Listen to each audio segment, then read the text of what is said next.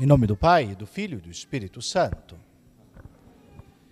Caríssimos fiéis, a Mãe Igreja nos apresenta esta solenidade de Todos os Santos, tradicionalmente celebrada em 1 de novembro, mas para que a participação dos fiéis seja eficiente e possam cumprir o preceito de assistência à missa neste dia de preceito, se transfere para o, para o domingo seguinte sua forma externa, sua solenidade externa. Nós temos o dia próprio de Santo Agostinho, de Santa Filomena, de São Francisco. Temos dias próprios durante o calendário litúrgico no decorrer do ano para celebrarmos individualmente cada um dos santos. Porque a Mãe Igreja nos apresenta hoje uma festa, uma solenidade para todos os santos. Já não os celebramos durante o decorrer do ano? Bem, celebramos os santos que foram canonizados, cujo seu modelo de vida está aí como um grande estandarte para toda a cristandade. Aqueles que foram provados e comprovados por graça especial de Deus, que lhes confirmou a santidade. Todos os milagres que os santos realizam são ação de Deus e se Deus realiza milagres na intercessão dos santos, é para que nós olhemos para as suas vidas e lhes imitemos o exemplo. Mas então, existe uma parte dos santos que não está inscrita no catálogo dos santos, que não está posta nesta lista oficial e conhecida. Uma multidão grande. Bom, primeira coisa que precisamos ter bem claro: todos os santos são católicos. Às vezes isto parece tão óbvio, mas tem que ser dito. Todos os santos são católicos. Não basta que a pessoa tenha sido uma pessoa heróica, etc., importante, isto não muda nada. Todos os santos são aqueles que aderiram a Cristo e a sua igreja com todo o seu ser, a ponto de Cristo viver nele e se tornaram exemplos de fé e entraram na glória de Deus após a sua morte. Mesmo os santos que nos aparecem no proto-evangelho, no Antigo Testamento, é em vista de Cristo. E em Cristo recebem a santidade Abraão, Moisés, Elias, Davi, estes grandes pertencem à igreja mesmo antes da igreja nascer, a proto-igreja, o princípio da igreja. Aqui, caríssimos, olhemos com atenção para aquilo que deve ser a maior de todas as ambições da nossa vida. A ambição irrevogável, a qual não podemos fazer concessão nenhuma. Nós devemos ser extremamente ambiciosos ferozmente ambiciosos, obstinadamente ambiciosos, e não podemos nos contentar se não saciarmos a nossa ambição. E esta ambição tão forte, tão santa e tão necessária chama-se a santidade. A santidade tem que ser a obsessão mais forte de nossa vida, a ambição mais declarada de nossa vida. Não podemos nos contentar com coisas parciais. É preciso, é preciso querer integralmente o objeto de nossa ambição. Senão tudo perde sentido. Não podemos ser fracos nesta caminhada, nem nos desanimar, nem nos fazer concessões. Porque se a nossa vida por mais que tenha muitas obras boas de misericórdia, muito estudo, muita dedicação, muita clareza de pensamento, muito esforço no trabalho, muita ascese, por mais que tenha as coisas mais valiosas, se nós, depois da morte, não entrarmos na eternidade em Deus, na graça em Deus, tudo foi inútil, vão e se perdeu nas brumas da história e passou ao nada. É preciso ter essa ambição clara para que nossa vida, nosso ser, nossa existência, dada por graça de Deus, querida por Deus, não termine na inutilidade, no vão. Mas, quando nós cremos que tudo o que somos, na entrada da graça divina, é assumida por Deus, muito pelo contrário. Todas as virtudes, todo o empenho, toda a dedicação, toda a ascese, tudo em nós entra na eternidade em Deus e nunca mais desaparecerá. Permanecerá para sempre, será divinizado, será levado à graça e à glória dos santos. Ah, caríssimos, às vezes, quando nós dizemos coisas tão simples como Deus nos dá recompensa na vida eterna, como hoje o Evangelho nos narra, todas estas bem-aventuranças que são aparentemente um mal no tempo presente, o próprio Cristo Senhor e não outro, nos diz que nos dará recompensa, ou o Pai mesmo nos dará recompensa na vida eterna. Este é o primeiro ponto que o racionalismo entra para deformar a verdade. Os seus professores positivistas, quando eles ainda existiam, provavelmente devem ter dito muitas vezes que ah, a igreja quer que você sofra nessa vida para depois, em um futuro, receber uma recompensa lá na vida eterna. E deve ter dito kkkk. Olha que trava cognitiva te colocou. A ponto de parecer que uma recompensa pós-morte seria algo indesejável, inútil, fábula, quando de fato qualquer recompensa dada nesta vida é passageira, finita, insuficiente. A eternidade parece bloqueada em um pensamento materialista que acha que tudo termina em um sepulcro, em um vazio, numa decomposição. Esses dias, um dos coroinhas, às vezes eu tenho que cuidar porque eles saem daqui querendo ser paladinos. Se eles pegam um pagãozinho na escola, eles destroem o coitado. E eles, eu dou para eles todo o arsenal inteiro de adagas, espadas, pólvoras e canhões. E eles acabam com os infelizes a ponto deles quase chorarem, não com força, porque os meninos não são mal educados, mas assim, as palavras quando carregadas de verdade, ferem, ferem a vaidade dos outros. E um deles dizia que tem no colégio um pagãozinho, um ateu, que grita ser ateu e não sei o quê e tudo mais, e diz: Você que acredita que vai receber tudo no céu, você acredita em fadinhas também? Olha, fadas não. Até porque se tiver aparecer uma fada, eu vou jogar água benta nela, porque pode ser um demônio. Mas em Deus eu acredito. Em Deus, sim.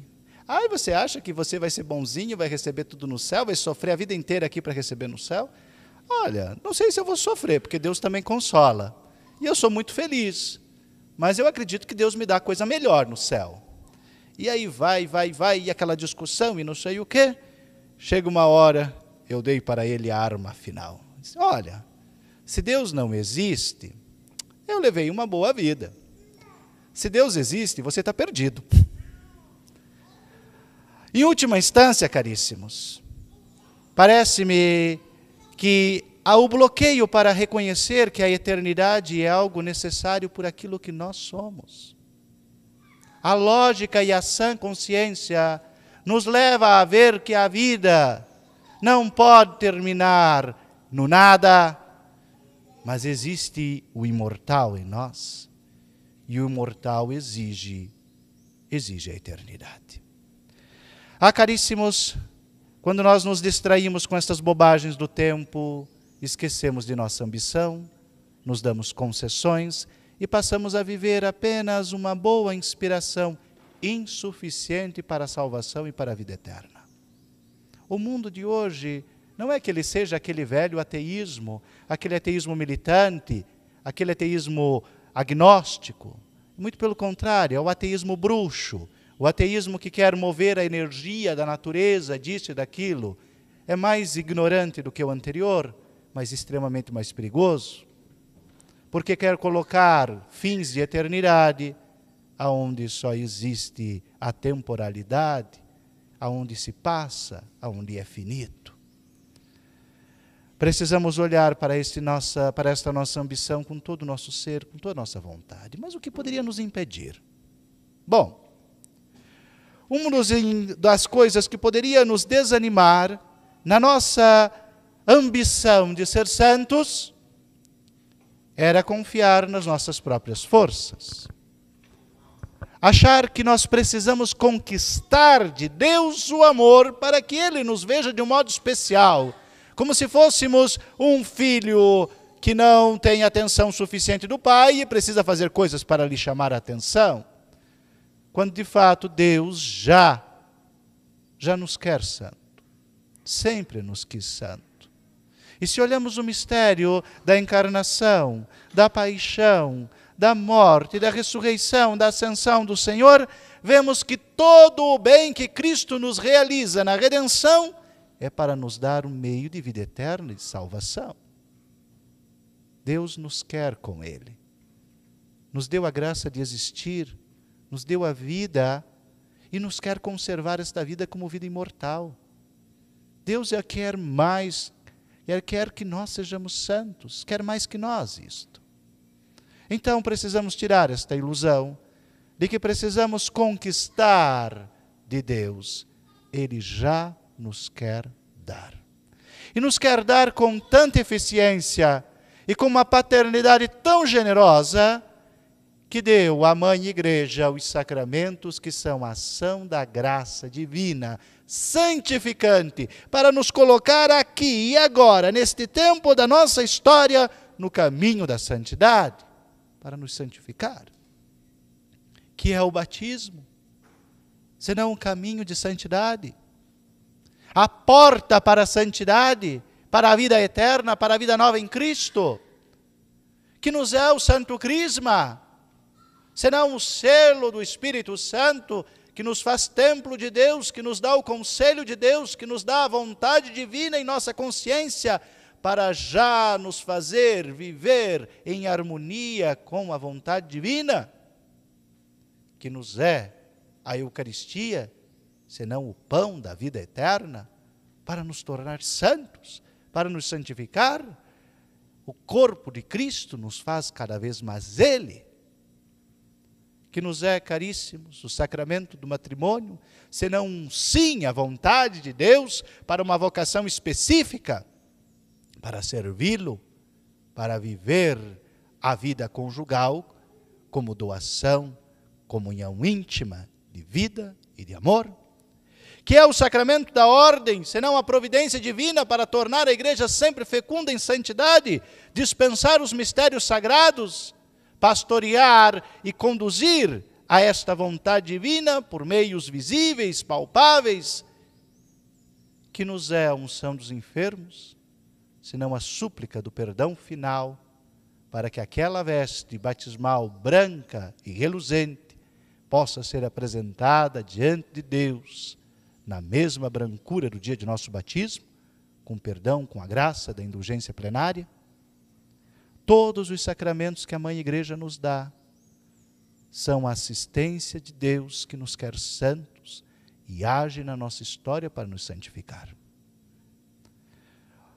Outras coisas que podem nos distrair em nossa santa ambição seria se nós olhássemos um São Francisco de Assis e disséssemos que grande santo São Francisco. A pobreza, a neve, o frio, a fome, nada lhe causava dor nenhuma, nada lhe causava tristeza nenhuma, despojado completamente apaixonado por Cristo e apegado à pobreza como seu maior bem. Que beleza, São Francisco, mas tão longe de mim, tão difícil. Não conseguiria eu jamais ter tal ato, não conseguiria eu jamais tomar tal decisão. E quando olhamos os heróis da fé, podemos dizer assim: a santidade realmente é para poucos, e quase ninguém entra no céu. Não, caríssimos. A liturgia de hoje quer nos dizer exatamente o contrário. Existem sim os grandes faróis da santidade que a providência divina dá à mãe igreja, para que com a sua vida pessoal, com seu caminho pessoal de santidade, com seu testemunho de Cristo, possam atrair muitos a si e por vezes até mesmo corrigir o rumo histórico que a igreja está tomando na liberdade que o Senhor lhe deu, mas sem nunca deixar de lhe assistir. E às vezes olhamos para estes faróis e achamos que somos incapazes. Não. Um São Francisco é para olharmos e deslumbrarmos nele o desapego completo deste mundo terreno, para que nenhum avarento fique indiferente, mas possa dizer que é preciso converter-se. Mas existe também o caminho da santidade discreto, oculto, quase imperceptível. A santidade acontece na vida interior, na adesão a Cristo, na intimidade com Cristo, na comunhão profunda, absoluta e irrevogável com a pessoa de Cristo. Esta, caríssimos, tão discreta, tão oculta, nestes séculos, trouxe tantos, tantos milhares de milhares ao céu. Seja na dedicação do própria vocação, seja na santificação das pequenas coisas do cotidiano, da vida, nunca fazendo concessão nenhuma ao mal, mas obstinado, obstinado a viver esta vida divina, esta vida santa. Esta, pela sua própria natureza, às vezes passa imperceptível aos nossos olhos. Pode ser o seu vizinho de banco hoje, ou no caso dos casados, mesmo o vizinho do lado do leito, a esposa ou o esposo. Esta vida de santidade só conheceremos quando entrarmos na comunhão dos santos. E Deus nos der a graça de contemplarmos a plenitude da verdade da história e a nossa vida em Deus se tornar completamente conhecida de todos. Aberta, acessível, clara. Ali, caríssimos, descobriremos a profundidade da intimidade de cada fiel com Deus e contemplaremos a ação de Deus nesta história pessoal também, que nunca mais se apagará. Invocando intercessores tão numerosos, nós, a Igreja Peregrina, ao honrarmos os santos, pedimos deles a sua intercessão, pois ambicionamos a sua companhia. Louvado seja nosso Senhor Jesus Cristo.